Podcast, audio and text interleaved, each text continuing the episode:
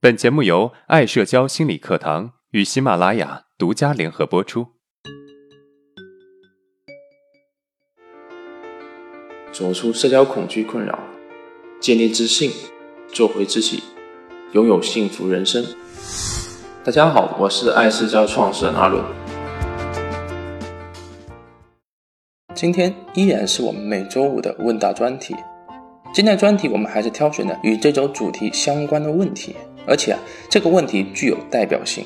如果你在这周学习过程中出现了疑问，那么也许你可以在这个问题里面找到类似的答案。话不多说，我们先来看看问题。老师好，听了老师的课程之后呢，我发现我的认知有很多问题，而且似乎解决了一个，还有一个。我的女朋友每次在跟我吵架之后，都说我有各种各样的问题。每一次他说我有问题的时候啊，我都好难过。我不知道我是真的有这些问题，还是只是他在说气话。有一天晚上，我在跟他聊生育的问题，我随口说了一句：“生孩子真的有那么痛吗？”结果他就大发脾气。我马上跟他道歉的说道：“我说错了还不行吗？我又不知道到底有多痛，我也只是随口这么一说，你也没有必要这么跟我计较吧。”没想到啊，他更加的生气，直接跟我说：“如果以后我生孩子，你一定会把我气出抑郁症。我感觉你是一个没有责任心的人。”听完啊，我很无力，也很难过，根本不知道该怎么样去解决这个问题。而我们也因为这个小小的争执吵了一个晚上，每次啊都很心累。我感觉我自己有各种各样的问题，不会说话，情商低，容易自我设限。估计啊，我也是一个没有责任心的人。老师，我该怎么办？看了你的问题，我突然能够感受到你内心的压力，似乎啊对自己的要求特别多。但是你真的那么糟糕吗？其实不一定啊，也许你并没有你想的那么糟糕。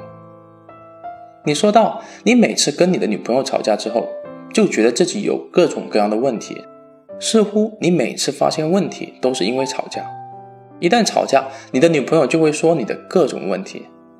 那么我们可以考虑啊，是不是你的女朋友并不觉得你不好，而是因为糟糕的情绪而对你有不好的评价呢？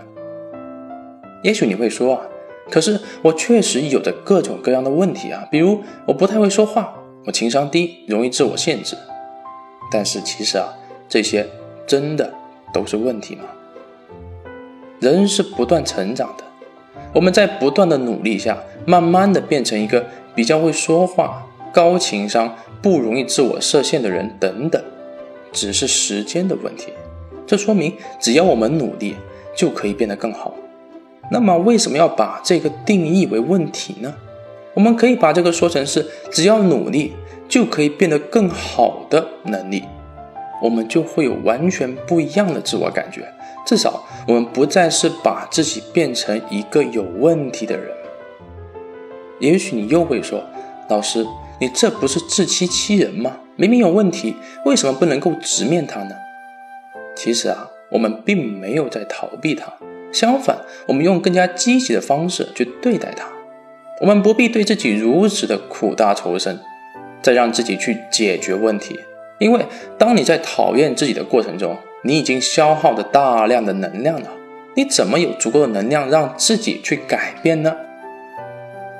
所以啊，同样是为了让自己变得更好，同样是行动，我们何不以一个比较自我良好的感觉去行动呢？在这个过程中，我们的效率、我们的自我认同都会更高。说到这里啊，可能你又会说，老师，但是我确实有问题啊，不然为什么每次都会跟女朋友吵架呢？也许我们可以换一个方向来思考这个问题呢。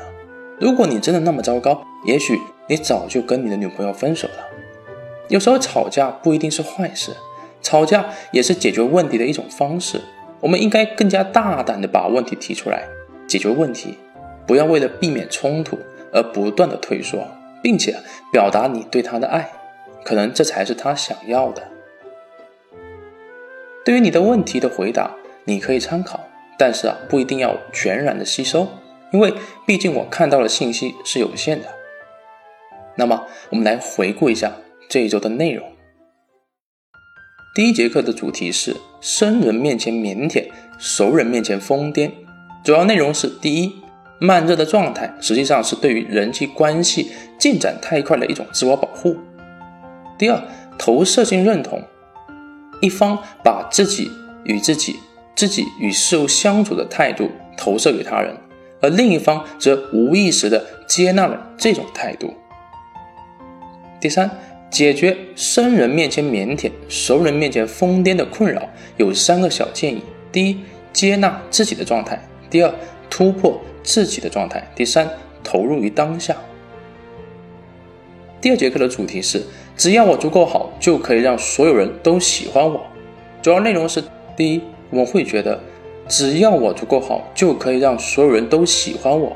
其实是因为我们小时候得到的是有条件的爱。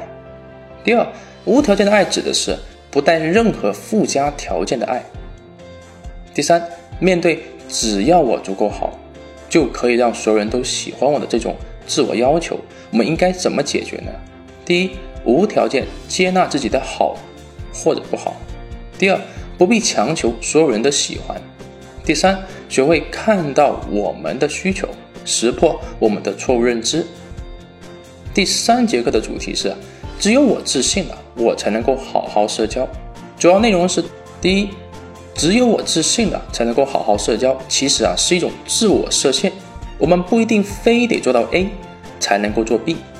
第二，为了减少失败的感觉，我们的心理防御系统会合理化我们的不够好的行为。第三，如何解决自我设限呢？有三个小方法：第一，愿望书面化；第二，少想。多做。第三，减少自我否定。第四节课的主题是：对于别人评价自己最大的误解是“我觉得”。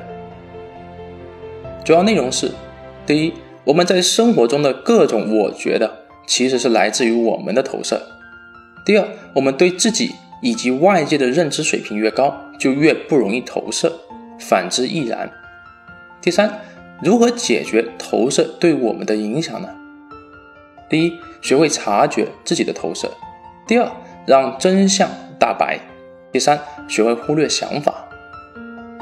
如果今天的内容对你有帮助，那么欢迎订阅我们的专辑，也可以分享给有需要的朋友。好，今天的内容就到这了。如果你有任何的疑问和想法，欢迎在音频的下面评论互动，我会挑选有代表性的问题进行回答。